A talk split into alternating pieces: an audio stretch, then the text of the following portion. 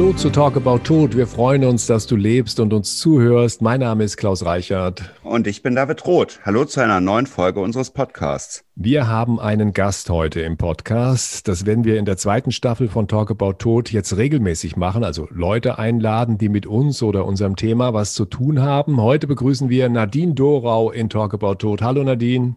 Hallo, vielen lieben Dank für eure Einladung. Sehr gerne. Nadine gehört ein ganz besonderes Geschäft. Es ist die Schmeckerei in Krefeld und sie hat ein großartiges Buch geschrieben. Sei mein Gast heißt das Buch. Nadine, erklär uns doch erstmal, was die Schmeckerei für ein Geschäft ist und dann reden wir gleich über das Buch gerne. Also die Schmeckerei, die ist so entstanden aus einer ganz alt eingesessenen Metzgerei und hat sich einfach immer weiterentwickelt, sodass wir zwar immer noch Metzgerqualität haben, aber herstellen lassen. Und mittlerweile geht es bei uns viel, viel mehr um Kochevents, um Caterings. Wir haben ein Bistro, wir haben einen kleinen Mittagstisch dazu, sodass wir in viele Seiten oder in viele Richtungen gewachsen sind. Und ich finde das auch ganz, ganz spannend, dass wir so viele Felder bedienen dürfen, was auch immer wieder so peu à peu aufeinander aufbauen kann. David, bist du eigentlich ein Genussmensch oder isst du einfach das weg, was sich dir in den Weg stellt? nee, ich bin absolut ein Genussmensch. Das war nicht immer so. Ich konnte das als Kind gar nicht schätzen, aber mittlerweile, ich koche gerne, ich esse und probiere gerne. Ist richtig schön. Dann muss man natürlich noch sagen, Bergisch Gladbach, das ist ja der Ort, wo das Bestattungshaus Pützroth sitzt, ist natürlich ein Ort, ich glaube, drei Sterne-Restaurants gibt es da oder es gibt zwei mit mehreren Sternen. Ja, sogar. mittlerweile etwas mehr, aber wir haben natürlich den Verlust des äh, Restaurants Leerbach, Dieter Müller bzw. Nils Henkel verschmerzen müssen. Das gibt es nicht mehr.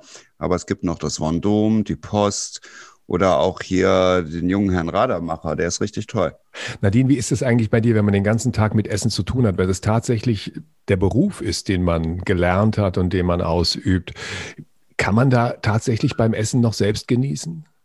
Ja, total. Also es ist natürlich schon so, dass ich, wenn ich nach Hause komme, satt bin, weil ich meine ja, also ich weiß ja, wie die Rezepte gehen. Natürlich verfeinere ich die immer wieder, aber ich muss nicht viermal die Schokomus abschmecken. Ne? Also das mache ich dann nur, weil es einfach lecker ist. Also ich bin schon satt, wenn ich nach, nach Hause komme. Aber ich esse sehr, sehr gerne und ich kann auch wirklich nach zwei Stunden bestimmt noch mal ein großes Steak essen. David, bist du denn selber auch der Koch zu Hause, der sich an den Herd stellt und dann auch mal selber was zubereitet? Ja, durchaus. Also eine ganze Menge. Wir teilen uns das auf oder kochen auch gemeinsam. Aber dreimal die Woche fest bin ich auf jeden Fall zuständig und dann probieren wir halt ganz viel aus und naja. Ich meine, bei euch ist es ja auch ein Riesenakt. Ich meine, mit vier Kindern, da bist du schon mal beschäftigt. Ja, aber die Konstellationen wechseln, ne? Manchmal machen wir natürlich Kompromisse für die Kinder, die finden nicht alles gut, wenn es jetzt halt in so eher exotischere oder schärfere Geschmäcker geht. Ne? Aber wir haben natürlich auch Abende für uns und ja, dann wird fröhlich experimentiert. Wie ist denn das bei dir, Nadine? Dein Sohn, wie alt ist der jetzt? 13 Jahre. Ist das ein Söhnchen, was gerne isst, was die Mama kocht, oder geht er lieber zu Meckes? Oh, hör auf, ich weiß noch ganz genau, wir waren damals drei Jahre, wir hatten ein riesengroßes Catering das war eine, eine russische Hochzeit und die feiern ja wirklich von morgens bis zum nächsten Tag am Morgen. Also das heißt, wir haben Frühstück geliefert. Ich war die ganze Zeit präsent, ich war die ganze Zeit da. Unsere LKWs mussten auch noch vor Ort bleiben, während ich dann Feierabend gemacht habe und die nächste Schicht kam aus unserem Betrieb. Und mein Sohn holte mich dann mit meiner Mutter ab, weil ich ja kein LKW mit nach Haus nehmen konnte. Und dann sagt er, oh Mama, warum klatschen die denn alle? Und in, in, bei den russischen Festen ist es so, dass sie nachher für die ähm, Köchin klatschen. Ne? Wenn sie dann geht, ich habe mich verabschiedet und die haben alle geklatscht. Das waren bestimmt 600 Leute. Und ich sage, ja, Romeo, das ist, weil es denen so gut geschmeckt hat. Alles, was ich gekocht habe. Und Romeo sagt zu mir, nee, also das könnte er sich gar nicht vorstellen. also, Ich habe meiner Mama ja. auch immer gesagt, dass fast so gut wie Oma kocht. Ja, sehr schön. Das sind so Komplimente, da freut man sich doch drüber. Super. Wunderbar.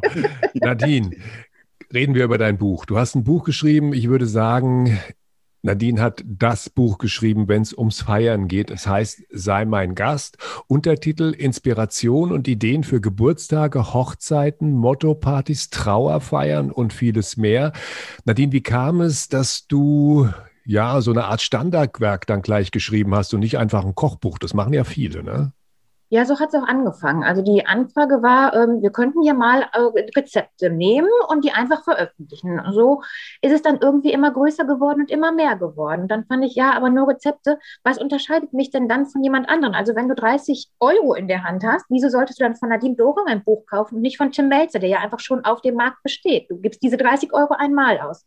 Und darum war es mir ganz wichtig, ein Buch zu haben, wo wirklich alles drinsteht, wo du natürlich einmal die Informationen über Geburtstage hast, Hochzeiten hast, aber auch ganz viel Knigge drin hast. Du hast so viele Informationen, ist vegan, wirklich vegan, du hast Info Informationen dazu, was ist veraltet, gibt es noch eine Sitzordnung, und das ist eben auch wieder so schön, weil sich das auch entwickelt hat. Ne? Und darum ja, ist dieses Buch einfach immer mit jeder Zeile weiter gewachsen. Warum war es dir denn wichtig, auch die Trauerfeier da aufzunehmen? Weil das ist ja etwas, was ich noch in keinem anderen Buch gefunden habe, wenn es um Kochen geht oder wenn es um Essen geht, wenn es um Rezepte geht. Außer in dem Buch, was wir gemacht haben, David, über das Thema Essen. Also wir haben ja an dem Zimt gemacht damals das Buch. Genau. Und da geht es tatsächlich darum, auch Rezepte von Verstorbenen nachzukochen. Aber ansonsten ist mir das noch nirgendwo begegnet. Die Mutter von einer lieben Freundin ist gestorben und die hat gesagt, ich stand einfach hilflos da. Ich wusste gar nicht, was ich machen sollte. Alles, was ich auf irgendwelchen Internetseiten gefunden habe, äh, da hatte ich das Gefühl, ich stehe mit einem Bein im Knast, weil alles, was ich wollte, darf man gar nicht. Also es ist sehr, sehr streng geregelt, was du darfst und was nicht. Und niemand fängt dich so mit deinen Emotionen auf. Und es ist mir sehr bewusst, dass du natürlich nicht, gerade wenn jemand gestorben ist, jetzt losgehst und das Buch kaufst. Aber wenn du das zu Hause hast und du weißt, ah, okay, das war da auch drin und du liest dich dann ein, ich glaube, dann kannst du mit deiner Trauer anders umgehen. Du hast ein anderes Pack an und du hast es schon mal überblättert. Es ist nicht total weit weg. David, wie ist es denn heute? Ich meine, es heißt ja Trauerfeier, aber den Teil, der dann tatsächlich in dem Wort Feier steckt, der kommt doch bei Abschieden eigentlich meistens zu kurz, oder? Also eher selten. Für viele Leute, glaube ich, ist es erstmal auch relativ widersinnig, dass es ihnen gut gehen darf bei einer Trauerfeier, dass das wirklich was mit Gastlichkeit zu tun hat, weil die natürlich immer hauptsächlich den Verstorbenen im Vordergrund sehen.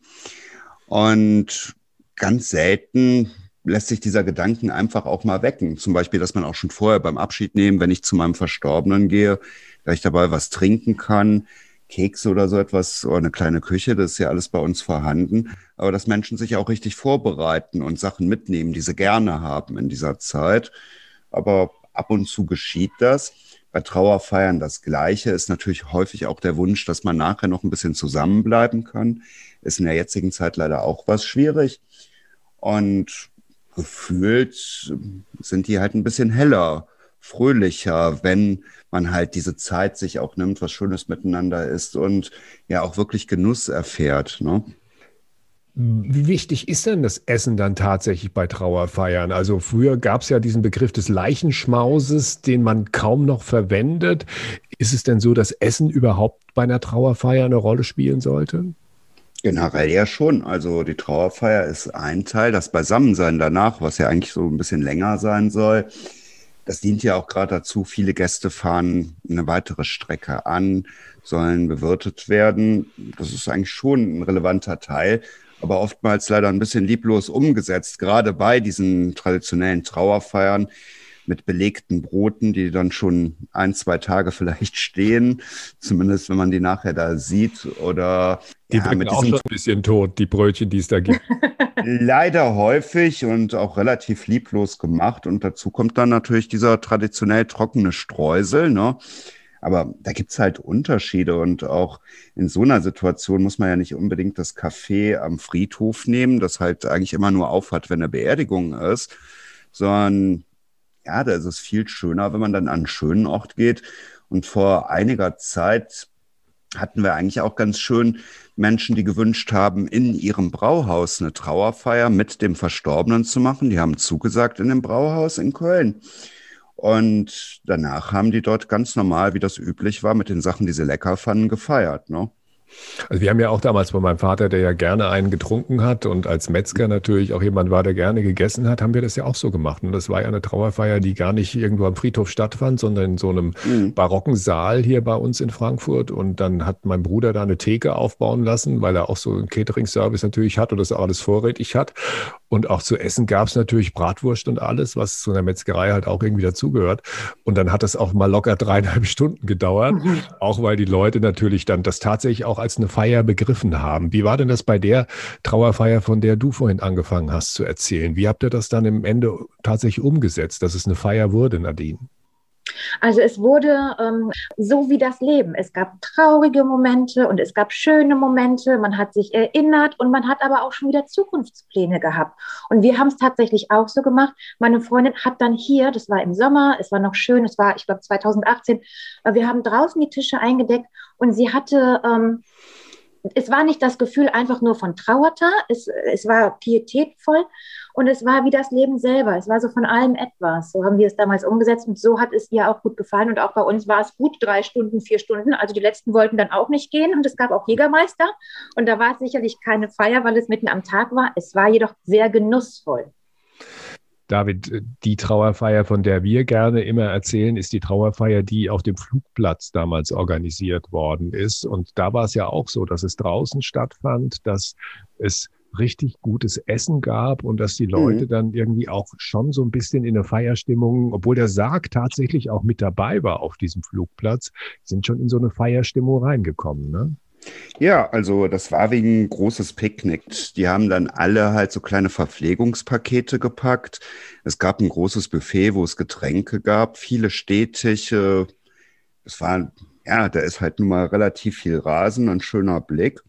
Und die haben sich dann in wechselnden Grüppchen mit Abständen zusammengesetzt und ja, das gehört dazu, wenn man viel erzählt oder Fritz sagte ja auch immer, beten macht vor allem auch durstig. Mhm. Dann braucht man diese Zeit und auch dieses Gelockerte danach. Das ist echt schön, ja. Bei euch im Haus ist es so, du hast es vorhin schon erzählt, es gibt die Räume, in denen man Abschied nehmen kann. Und zu diesen Räumen gehört nicht nur einfach eine äh, Tasse Kaffee dazu, die man serviert bekommt, wenn man da hinkommt, sondern tatsächlich, es gibt Kekse, es gibt die Küchen auch auf jedem Stockwerk, wo man tatsächlich was kochen kann ist es nicht so, dass einfach durch dieses Zusammensein und dann auch zusammen was machen und nicht nur einfach am, am offenen Sarg zu sitzen und zu trauern, dass das auch nochmal eine besondere Art von Zusammensein irgendwie ermöglicht überhaupt, dass man mal wegkommt und für einen Moment rauskommt aus dieser Situation? Doch, absolut. Also man kann sich natürlich ein kleines bisschen auch ablenken, gemeinsam was machen. Das ist eine andere Nähe, als wenn man jetzt einfach nur so erzählt und einem vielleicht so die Worte fehlen. Und das sind dann halt so Vehikel, ne? Also bei meinem Vater war es ja so, dass wir diese Trauerfeier auch deshalb äh, so veranstaltet haben, weil er war halt so ein Feiermensch. Ne? Der hat ja selber immer große Feste organisiert. Ein riesiges Oktoberfest hier in, in, Frankfurt hat er organisiert und auch ansonsten war er eigentlich immer so der Feiergott für seine Freunde. Die wussten, wenn sie irgendwie zu ihm gehen, dann ist gute Stimmung, dann ist was los. Und unsere Idee war, das halt tatsächlich auch bei einer, bei einer Trauerfeier dann auch zu zeigen, weil es einfach seiner Persönlichkeit entsprach. Wie ist es jetzt bei Nadine, wenn Menschen im Grunde nicht aus unserem ich sag mal unserem jetzt, weil ich ja auch aus einer Metzgerei-Dynastie mhm. komme, aus dem Bereich kommen, sondern äh, ja gar nicht so sehr mit diesen Ideen vertraut sind, dass das überhaupt geht. Wie wichtig ist es da, die Leute erstmal heranzuführen? Finde, das ist ganz, ganz wichtig. Und ähm, bei mir ist halt der große Vorteil, ich begleite dadurch, dass meine, dass ich es von meiner Mutter übernommen. Meine Mutter hat in den 80er Jahren schon angefangen, Spießbraten als äh, Catering zu machen. Das war halt damals ein großes Catering, der Spießbraten eingewickelt mit Bratkartoffeln dazu. Und ich habe halt das Glück, dass ich viele, viele Familien, die jetzt mit mir trauern oder bei mir trauern, schon begleitet habe. Und zum Beispiel ähm, damals in meiner Lehre die Konfirmation und die Kommunion mitbekommen habe. Und so habe ich schon einen Bezug. Und dann kann ich natürlich ganz anders einsteigen, als wenn mir jemand fremd ist. Ich kann sagen, Mensch, weißt du noch, auf dem 80. Geburtstag wo der so viel getrunken hat, dass der am nächsten Tag das Catering nicht zurückbringen konnte oder das Leergut, weißt du noch? Oder weißt du, und dann hast du, und dann hast du sie erstmal am Schmunzeln und dann haben, haben die diesen ersten Sprung schon gehabt und dann haben wir einfach eine Ebene, auf der wir aufbauen können, nicht nur ähm, in diesem sehr, sehr trauervollen Empfinden, was natürlich immer auch da ist. Dann ist es so, dass in deinem Buch sei mein Gast dieses Thema wie ich finde, schon einen ziemlich tollen Raum bekommt. Einfach nicht nur so eine halbe Seite, auf der man das abfeiert. Und übrigens gibt es auch Trauerfeiern, sondern das ist sehr prominent mitten im Buch, nicht etwa am Ende. Normalerweise ist es so, wenn über das Thema gesprochen wird, dann packt man das irgendwie an den Schluss. So nein, es ist mitten im Buch, es ist sehr prominent präsentiert. Schönes Bild von dir, auch David drinne. Und äh, warum hast du das denn da jetzt dann tatsächlich mitten ins Leben reingepflanzt und nicht so, wie man sich vielleicht hätte jetzt im ersten Moment vorstellen können, dann tatsächlich so ein bisschen an den Rand deines Buches? Da haben drei ganz ähm, existenziellen Säulen mitgewirkt, wovon eine tatsächlich David ist. Also David sagt ja immer, dass ist im Leben. Also hol den Tod ins Leben. Und es, so ist es ja auch. Es passiert ja nicht irgendwann so zum Schluss, wenn es passt, sondern es passiert ja wirklich auf einmal. Und du wirst aus allem, was ich vorher beschrieben habe, rausgerissen. Und das, und meine Mama hat immer gesagt, ähm, ich habe es bei Oma und Opa, bei meinen Oma und Opa, bei ihren Eltern nicht verstanden, dass die Welt sich weitergedreht hat, während die für mich stehen geblieben ist. Und so ist das. Wir reden die ganze Zeit. Ich bete auf jeder Seite vor, genieß das Leben, mach und feier, solange du kannst und ähm, genieße und habe vor allem den Sinn dahinter, mach es erstmal für dich schön und dann mach es für alle anderen schön, weil dann kannst du auch begeistern, ja. Und dann passiert dieses Thema Tod und das ist halt nun mal genau dann, wenn du gerade Schulaufgaben machst, wenn du dich darüber ärgerst, dass der Schwimmverein schon wieder zu hat oder, oder, oder. Und dann passiert so etwas, was so existenziell alles zur Seite drängt. Das war die zweite Säule. Und die dritte ist tatsächlich, ich habe vor zwei Jahren in Nepal gekocht auf dem Jasmandu Festival in Kathmandu. Und mitten in diesem unglaublich lauten Kathmandu sind die äh, Begräbnisstätten, also die Verbrennungen, und die finden auch einfach da statt. So, da ist, äh, da laufen die Kinder den Schulweg entlang zu ihrer Schule und haben die ganze Zeit diesen Bezug dazu. Ja, also das findet da auch mitten in Kathmandu, in diesem lauten Kathmandu findet das auch statt und auch mit Stille, leise und würdevoll. David, wir arbeiten daran, dass das alles so ein bisschen näher zusammenrückt. Eine ganz Absolut. schöne Idee, die wir letztens hatten, war, und äh, das schließt so ein bisschen an das an, was du gerade gesagt hast, Nadine. Es finden ja relativ viele Baumbestattungen mittlerweile statt, irgendwo weit draußen in irgendeinem Wald, wo viele Leute, machen wir uns nichts vor, nach der Beerdigung vielleicht noch ein, zweimal hinkommen, weil es einfach viel zu weit weg ist. Und David hatte die Idee zu sagen, du, wir haben doch in der Stadt, haben wir doch so schöne Alleen bringen wir doch die Urnen da drunter unter die Erde Toll. und dann laufen die Leute da vorbei und dann kann man eine Plakette und dann kümmern sich die Leute auch darum, weil das einen direkten Bezug, das müssen ja keine großen Gräber sein, aber ob ja. die Urne nun irgendwie unter einem Baum in der Stadt liegt oder draußen im Wald, ich glaube, das würde das auch wieder ein bisschen näher zusammenbringen, David. Absolut. Ja, man würde da hingehen, man trifft automatisch die Leute, die man auch sonst im Leben trifft, beim Einkaufen trifft die sehen, dass man traurig ist, man kommt ins Gespräch und ja, dann macht man auch wieder was Schönes miteinander. Dann bekommt es wieder Normalität. Das wäre toll, statt dass man halt immer in auch wie auch immer, auch wenn unserer schön ist, gearteten Wald geht. Ne? Bis dahin werden wir vielleicht versuchen, dass wir dort einen schönen Grillplatz machen oder so etwas. Ja, bei uns im Wald, da ist Grillen genau. ja sowieso erlaubt. Das ist übrigens auch noch ein Bezug zu dir, dass wir gesagt haben, okay, das ist ja ein Friedhof, also es ist die Gärten der Bestattung, ja, da werden Urnen beigesetzt, aber es ist kein Friedwald, weil letztendlich die Leute auch die Gräber so gestalten können, wie sie wollen. Und da finden Konzerte statt, da finden Lesungen statt und auch die Leute dürfen tatsächlich grillen. Haben die vorher gefragt, eigentlich die Leute, die da gegrillt haben, oder haben sie es einfach gemacht, David? Wie war das damals? Ganz am Anfang haben die immer noch gefragt. Ich glaube, mittlerweile hat sich das ein bisschen etabliert.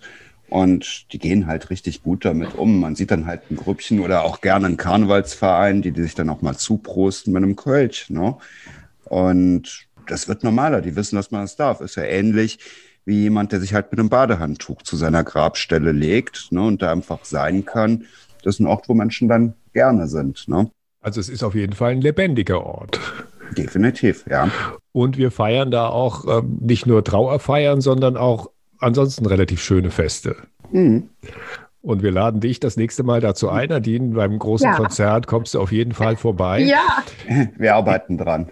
Ja, aber es wird, es wird, ich bin mir ganz sicher. Also ob wir es dieses Jahr noch schaffen, in der Größe, wie wir es normalerweise machen, mit 2.000, 3.000 Leuten, das müssen wir mal sehen. Aber wir kriegen das auf jeden Fall hin, weil wir auch während der, der Pandemie haben wir auch es tatsächlich geschafft, mit Sicherheitsabstand, mit Hygieneregeln und so weiter kleineren Konzerte da zu veranstalten. Das hat ganz gut funktioniert. David, ähm, wir fragen jetzt ab sofort immer unsere Gäste hier in der Show, nicht, wie Sie sich Ihre Trauerfeier vorstellen, weil wir werden nicht jedes Mal nach Trauerfeiern fragen, aber ich würde gerne eine Playlist bei Spotify einstellen und es gibt ja so viele schöne Lieder, die die Leute sich mittlerweile äh, wünschen bei Trauerfeiern. Da gibt es ja richtige Charts, ne? Time to Say Goodbye ist glaube ich, auf Platz 1, gleich gefolgt von Stairway to Heaven. Also mal sehen, wann der Erste sich das hier bei uns wünscht für die Playlist. Nadine, also gibt es einen Song, den du gerne bei deiner Beerdigung in etwa 120 Jahren gespielt hättest? Also erstmal möchte ich was zum Catering sagen, weil das ist ja auch ganz wichtig. Ja? Ich hätte gern einen Schokobrunnen und Kir Royal, weil Schoko hm. Schokolade, finde ich, ja macht alles besser. Ne? Also, dass ihr das schon mal gehört habt. Okay. Und dann habe ich mir überlegt, mh, hm, dieses I did it my way, dann habe ich es gegoogelt und dann dachte ich, nee, nee, das ist, gehört auch zu dieser Playlist. Also das war mir schon wieder viel zu, ähm, viel zu sehr von allen gemocht. Ich finde ganz, ganz toll der unmögliche Traum auf Deutsch und dann aber auf jeden Fall von Klaus Hoffmann, weil er singt die Lebenden an und sagt, macht solange ihr könnt. Und das fand ich wirklich ganz emotional und schön. Übrigens, Klaus Hoffmann ist ein Künstler, der live ein ziemliches Erlebnis ist. Ne? Also man spricht in letzter Zeit nicht mal so oft über ihn. Er ist aber noch auf Tour in kleineren Hallen. Vielleicht können wir den auch mal engagieren, David. Ich schaue es mir an. Okay, also wir hören auf jeden Fall diesen Song an und er kommt auf jeden Fall auf unsere Playlist. Nadine, viel Erfolg mit dem Buch. Wir sehen uns bald, wenn die, die Kick-Off-Veranstaltung nachgeholt wird für Sei mein Gast. Wir geben auch noch ein paar Informationen in den Shownotes hier von unserem Podcast. Für heute war es das, Nadine. Vielen Dank, viele Grüße. Dankeschön, bis ganz bald. Schön ja. am Leben bleiben und bis bald, David, bis bald. Bis bald, wir freuen uns. Tschüss.